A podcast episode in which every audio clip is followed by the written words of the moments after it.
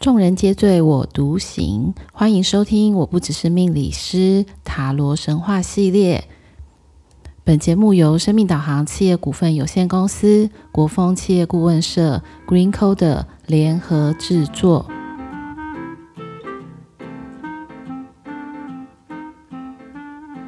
欢迎收听，我不只是命理师，各位听众朋友们，大家晚安，我是 Lilian。那我们今天呢，会来开始韦特塔罗的塔罗神话系列。那今天是这个系列的第一集哦。那我一直在想说，第一集到底是要说二十二张大牌的哪一张牌呢？很多听众朋友们可能会想说，嗯。那就二十二张牌都讲完就好啦，也可以按照顺序。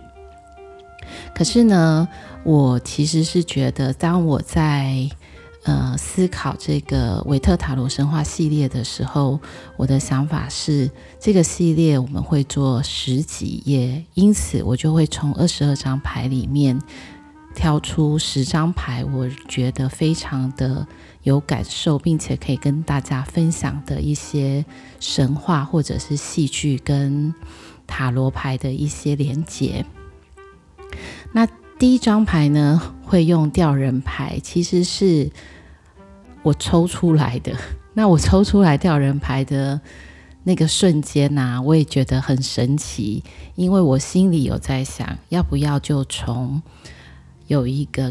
与世界角度不同的一张牌，开始来开启这个系列。那有学过塔罗的朋友应该比较清楚，吊人牌哦，既然叫吊人，所以它其实就是吊在树上。那有些听众朋友们可能没有塔罗牌，但也可以去想一下，其实这张牌呢，它就是一个人倒吊在树上的一个感受。然后呢，刚好它在大牌的数字里面是十二。那这个十二呢，也很巧妙。就当我们今天在排牌的一个顺序的时候，它其实很贴近中间。那这张牌的吊人的这个人呢，他就刚刚好是颠倒的。那颠倒呢，我们在看塔罗牌的这个数字牌意里面呢，其实你把这个画面再反过来，也就是说呢，我再把这个牌再次颠倒，你就会发现，诶，这个就像我们数字的十二，把它颠倒交换就变成二十一。所以如果呢，学过的人就可以把这张吊人牌再反过来。你就会发现呢，它其实跟二十一的世界牌里面有一个很巧妙的雷同，就是姿势上面的雷同。所以呢，我们很多时候呢，在看牌意或是牌面的结构的时候，其实你就会发现呢，它有很多张的牌面意识跟它的象征符号里面有很多巧妙的。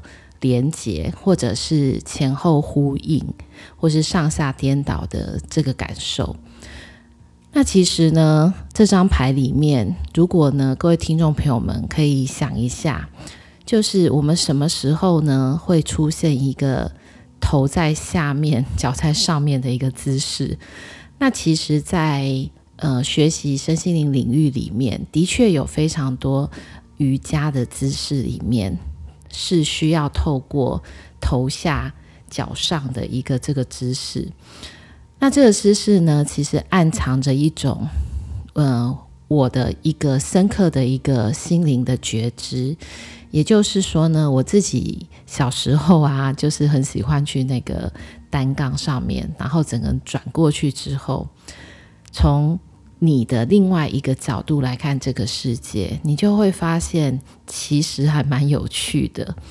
那因为当你开始颠倒角度之后，你不只会看到一个世界的不同，你也会看到一些你从来没有发现过的维系的、很微妙的一些小东西。那它这张牌呢，其实刚刚有提过哈，它的后面就有一棵树嘛，所以呢，我们今天就会去呼应几个在神话故事里面可以呼应这张牌，它想要传达的一些后面的一个意思。那当然呢，其实呃，在圣经故事上面，或者是说我们在某一些宗教的教义上，有一个叫做牺牲的一个概念。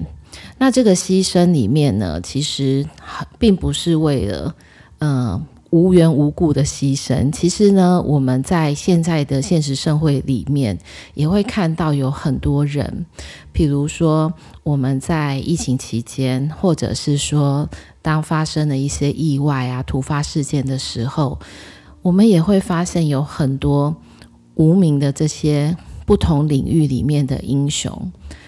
他就在他的一个职务职务的职位的这个岗位上面，其实呢去救人，所以很多人呢，这些消防队员会冲进呃火灾现场里面，只是为了想要救人。那这个也是一种牺牲，只是这个牺牲呢，是为了自己的利益吗？当然不是。那是为了我有什么样的好处我可以交换？也不是。所以你会发现哦，很多时候这种牺牲呢，它就是在那个一瞬间，我我想要去救他，我抛弃了我所有的一种想法。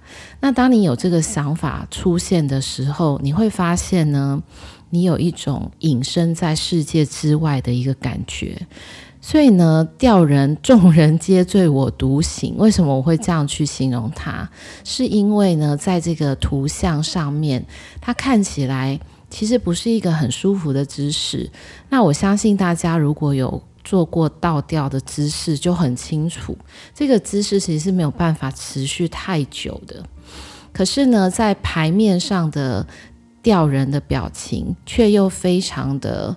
呃，祥和跟宁静，那我们就可以去思考一下，为什么在这样的一个姿势里面，他依然能够保持一个面部表情，甚至于呢，在他的头部的周围还会发着光，你就会很清楚的知道，他隐退在社会，隐退在很多的这些框架跟规则之后。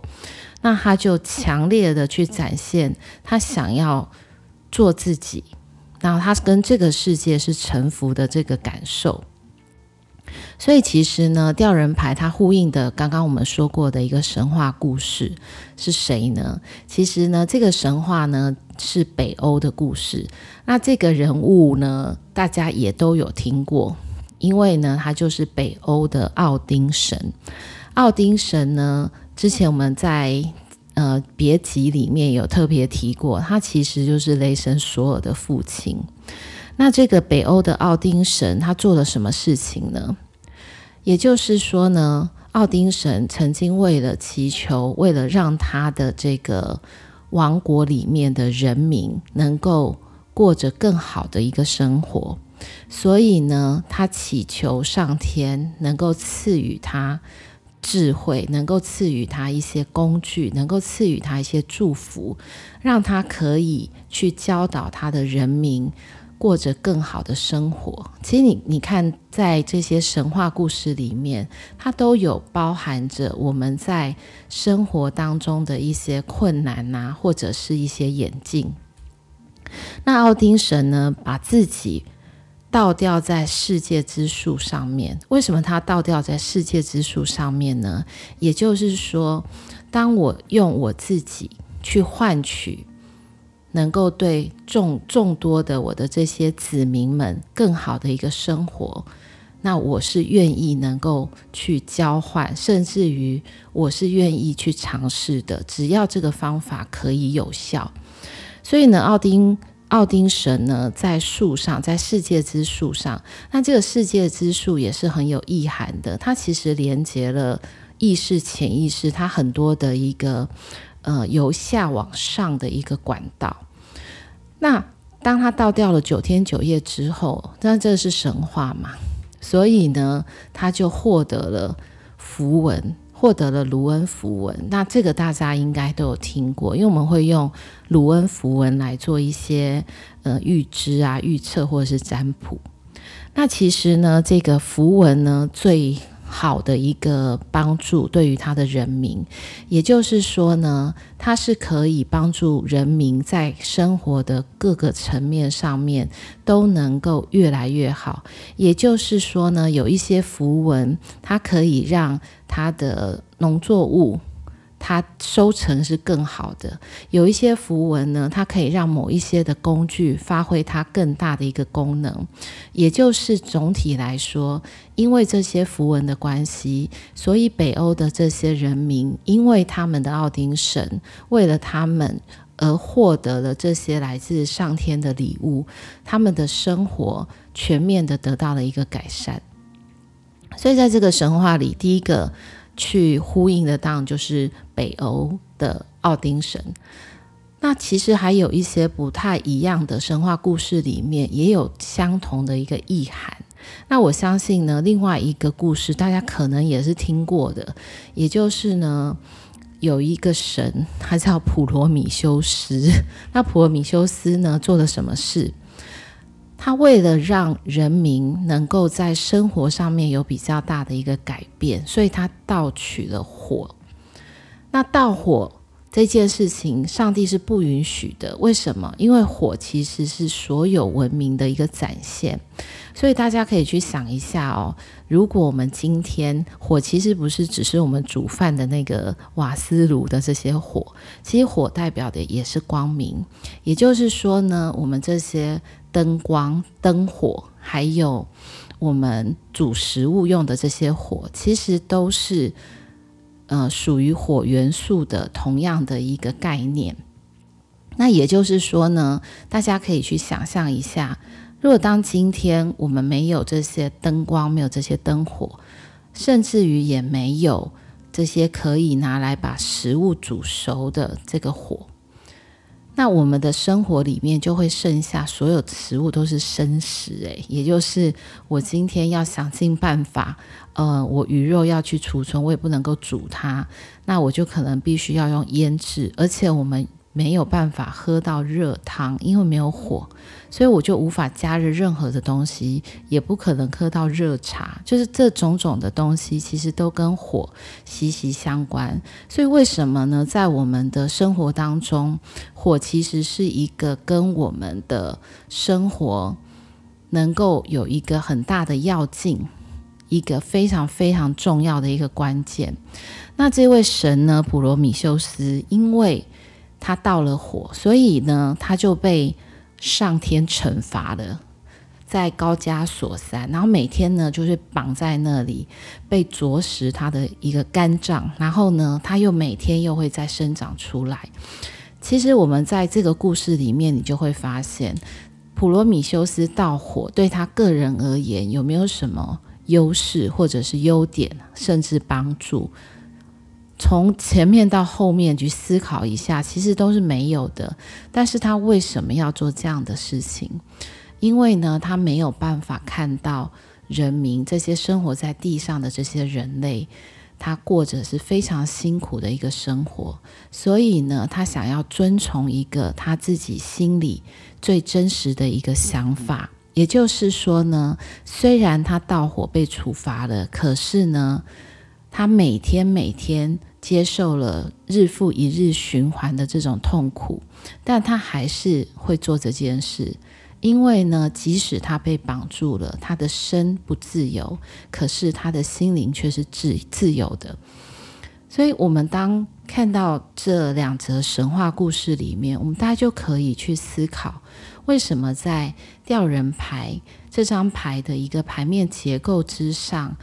我们很常会去告诉大家说，虽然你现在有一些困境，或者是你现在有一些没有办法行动的一些呃可能的困难，或者是呃身不由己的一些感受，但是呢，不论如何，你的心，或者是说你的想法，你的种种的这些思维，其实都是非常清楚的。那在这样的清楚之下呢，你就会知道，其实有的时候以退为进，或者是让自己安静下来，换取一些时间跟空间，也许对于大多数人，甚至于在比例上面是差异性很大的这个群体，是有更大的帮助，甚至于包含是你自己本身。所以吊人牌，我们有时候在做一些牌面解析的时候，其实是必须要做很多的一个解释。那当然呢，我们不是只是会从神话里面来去看待，就是一张塔罗牌。其实呢，我也想要跟大家分享的是，有很多我们想要理解。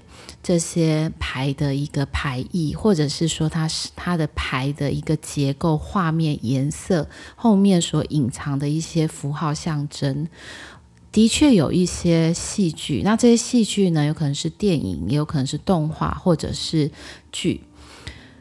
那借由这一些戏剧，你好像更能够去理解这张牌里面它所要去传达的意思。那我想要跟大家分享连接到吊人牌的这个，这是这部电影，其实是呃纳尼亚。那纳尼亚的第一集是狮子女巫跟魔衣橱。那其实我当时呢，在看到就是这个片名跟海报的时候，其实对我来讲当时深受吸引，因为我个人非常喜欢这种有一点魔幻、奇幻、神话色彩。然后，嗯、呃，不是那么贴近于现实世界的一个感受。那所以，当那个这部电影上映的时候，我就去看了。那的确呢，里面有一些，呃，他的场景，或是他想要描述的一些事情，我我也觉得非常的有趣。那刚开始呢，这部电影它其实讲到的，其实也跟我们在不管在塔罗或在西方故事里面提到的概念很像啊。也就是说呢，人类其实都是亚当跟夏娃的孩子，所以呢，在纳尼亚王国里面的传说就是会有两个亚当的孩子跟夏娃的孩子，也就是两男两女，他会出现在纳尼亚王国，并且拯救这些人民。那里面会有一个很神奇的转换，就是说呢，嗯，有一点像我们以前在看哆啦 A 梦，它的一个时光机是一样的。你看，我以前也常常在想说，为什么可以抽屉一拉开，然后跳进去，我就可以进入一个时光机，然后去到一个任何一个地方。也就是说呢，当我们想要转换一个世界的频道，其实你都需要一个过渡。那在纳尼亚王国里面的这个过渡，刚刚好就是那个魔衣橱，也就是你进入那个衣橱之后，它就是一个连接两个世界的一个管道。那我觉得这个意涵也非常的有趣，因为呢，在吊人牌里面，你如何能够去做自己？你如何决定？我今天要倒吊在这个树上，去求得更多、更多的我的一，也许是一个直觉，也许是一些智慧，也许是一些做法。它其实是有一个过渡的，也就是说呢，必然发生了什么事情，或者是经历过了什么，而决定了要这么做。所以我觉得刚开始的这个魔衣橱的这个转换也是非常重要的。那这个故事当然我不是要讲这个故事，我想要讲它跟吊人的一个连结，所以我当然就会直接跳到狮那个狮子王，就是亚斯兰的这个角色。那这个角色里面其实有两个很重要的一个意义，因为呢，亚斯兰他是为了一个人而选择了牺牲。那这个人是谁呢？当然就是这对这四个兄弟姐妹里面的这个儿子，这个老二的这个男生。那这个男生呢，叫爱德蒙。所以爱德蒙呢，一开始出现在这部片里面，其实他有很多他自己的想法。我我觉得哦，每一个人其实都会这样。当我今天我没有被认同的时候，或者是当我今天没有被看见的时候，我在家庭里面永远不是那个能够被注意到的那个老二。其实你心里会有很多的时候会想要被看见，或者是展现自己。那爱德蒙自然也是这样，所以呢，他就跑去跟那个女巫。做了一个协定。那这个协定呢，使得这个爱德蒙变成了一个背叛者。那最后，这个狮王亚斯兰为了这个背叛者爱德蒙，他情愿去用自己的生命来换取爱德蒙的这个生机。其实大家可以去想一下哦，如果呢，你的生命当中、你的生活当中有一个人，就像我们讲的这个背叛者，那可能也不要那么严重啦。就是他做了一些事情，那你是不能够接受的，那么你还能够去。真诚的去拥抱他，或者是为他付出，其实这真的是非常困难的一件事哦。但在这里面呢，我们刚刚提过嘛，纳尼亚是一个古老的一个王国，在这个王国里面呢，会有很多的神奇的魔法，所以亚斯兰呢，他就去。遵从这个远古的魔法，也就是呢，女巫设下了这个爱德蒙的这个陷阱，她想要亚斯兰呢能够为她牺牲，那亚斯兰也这么做了。但是呢，这个女巫不知道一点是，她没有搞懂这个远古秘法里面最重要的那个精髓，也就是那个核心。那个核心是什么呢？只要有人可以无私哦，就是没有任何的一个利益，没有任何的一个想法，为背叛者牺牲生命，那么魔咒就可以解除。所以，其实在这里面，光只是这两句话，你就会发现，它带了很多很多的一个很深沉的含义在里面。但这个很深沉的含义，好像也包含了人类，或者是我们讲。最真诚、最原始的每一个人内心潜意识里面的那个最终的爱跟善。那因为呢，没有任何的目的，也没有任何的交换，我只是觉得我需要做这件事情，所以我牺牲了。因为这一点，所以呢，在故事当中，这个亚斯兰他就。死而复生，其实大家就会知道哦，在好多宗教里面也有类似这样子的一个呃说法。所以你其实可以知道，我刚刚在分享这个《纳尼亚》这个戏剧的时候，跟吊人牌的一个连接。的确呢，吊人牌在很多人解牌的时候，也有一个就叫做牺牲的一个解释。但是这个牺牲里面，它蕴含的一个主轴是什么？其实我觉得是可以让很多人去。真的是静下来，好好的去思考。当我今天回归本心，回归到你自己最原始、最真我的那个自己。而且呢，其实在这个故事里面，因为亚斯兰的无私的牺牲，所以呢，让爱德蒙彻底的去理解，他可以彻底的去面对自己，去打败那个。自卑的自己，或者去打败那个不相信自己、不觉得自己有被看见的那个胆小的自我，那他终于就鼓起勇气，也也可以讲说，因为一个人的牺牲，所以让他整个人生大逆转、焕然一新。当然，在戏剧里面，这个转折。感觉非常的快速。其实呢，如果是出现在真实的人生当中，他可能没有办法这么的快，因为呢，这个过程其实夹杂着非常多的情绪，非常多的自我怀疑、自我沟通、自我对话。所以呢，吊人这张牌呢，它的元素，也就是它的主要元素，才会是水元素。那有学过塔罗牌的。呃，朋友们其实应该都知道，吊人牌它呼应的这个元素其实就是水。那水呢，代表的是流动、交流、互通、沟通。所以呢，它有没有一些跟自我、跟外界的这些连接跟流动，其实是有的。水元素它是必须要经由这些经验、体验、理解、互动的一个过程，它才能够去。成为自己真正想要成为的那个自己。所以在这个牌面上哦，这个 T 字形的树，然后呢，吊人的两手放在背面，形成一个三角形。其实它里面的这些符号象征都是有一些含义，也就是它具有一个叫做炼化的一个过程。很多时候呢，出于一种对于自己跟对这个世界的真实理解，你就会发现很多的舍得里面的这个舍。其实不是真正的舍，因为呢，当你把很多事情握在手里握得很紧的时候，你就会失去很多弹性。那你也没有办法用一个比较客观的一个感受或者是心态去面对很多的事情，或者是去面对你周围的这些人事物。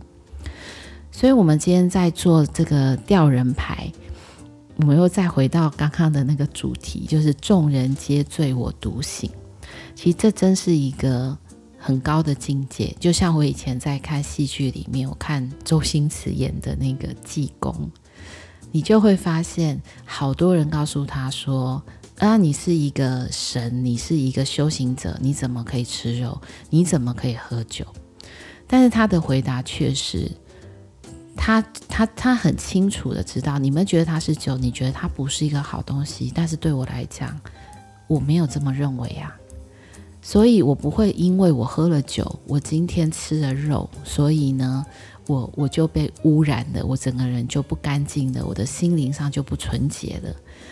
这个是一个很难的，众人皆醉我独醒的一个境界。所以呢，我就会想要跟听众朋友们去分享这个调人。那这个我独醒这件事情其实是很重要的，因为呢，那个独醒的确有时候会发生在你的日常生活当中，也许就突然的一个感受，你会知道我自己现在最想做的事情是什么，或者是会忽然有一个声音告诉你，哦，这件事不要做。这个独醒的那个感觉，有时候是一个很突然的，但是又会去让你感觉很特别的一个感受。所以呢，我也希望呢，能够借由就是我们这个塔罗神话塔罗这个系列，在我们每一次在分享一张牌，不管是神话或者是戏剧的时候，也许能够带给各位听众朋友们一些不太一样的角度，或者是呢，也许也可以为大家串起一个很微妙的一个连接，在你的日常生活跟神话、塔罗、戏剧当中，能够有一条非常嗯漂亮的一个桥梁，或者是能够为大家架起一座桥，能够通向每一个人的内心的真正的这个自我。好，那各位听众朋友们，我们下次系列二再见喽。晚安。